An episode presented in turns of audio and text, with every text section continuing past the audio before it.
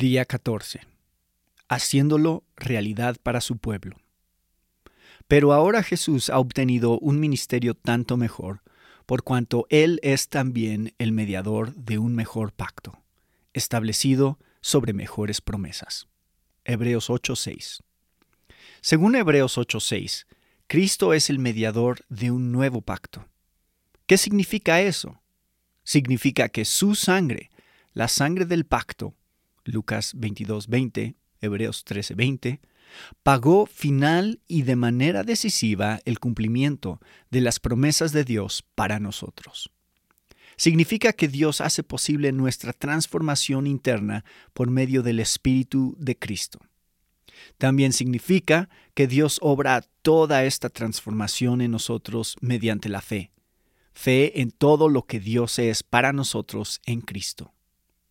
El nuevo pacto fue comprado por la sangre de Cristo, establecido por el Espíritu de Cristo, y nos apropiamos de él por la fe en Cristo.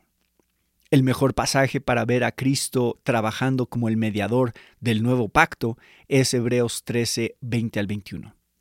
Y el Dios de paz, que resucitó de entre los muertos a Jesús nuestro Señor, el gran pastor de las ovejas, mediante la sangre del pacto eterno, los haga aptos en toda obra buena para hacer su voluntad, obrando Él en nosotros lo que es agradable delante de Él, mediante Jesucristo, a quien sea la gloria por los siglos de los siglos. Amén.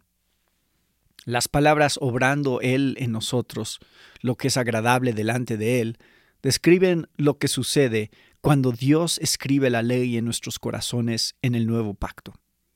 Y las palabras mediante Jesucristo describen a Jesús como mediador de esta gloriosa obra de la gracia soberana.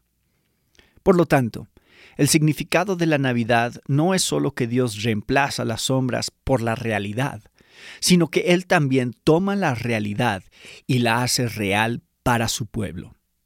La escribe en nuestro corazón.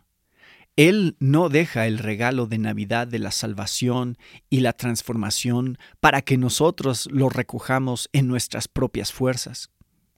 Él lo toma en sus manos y lo deposita en nuestro corazón y en nuestra mente y deja en nosotros el sello de que somos hijos de Dios.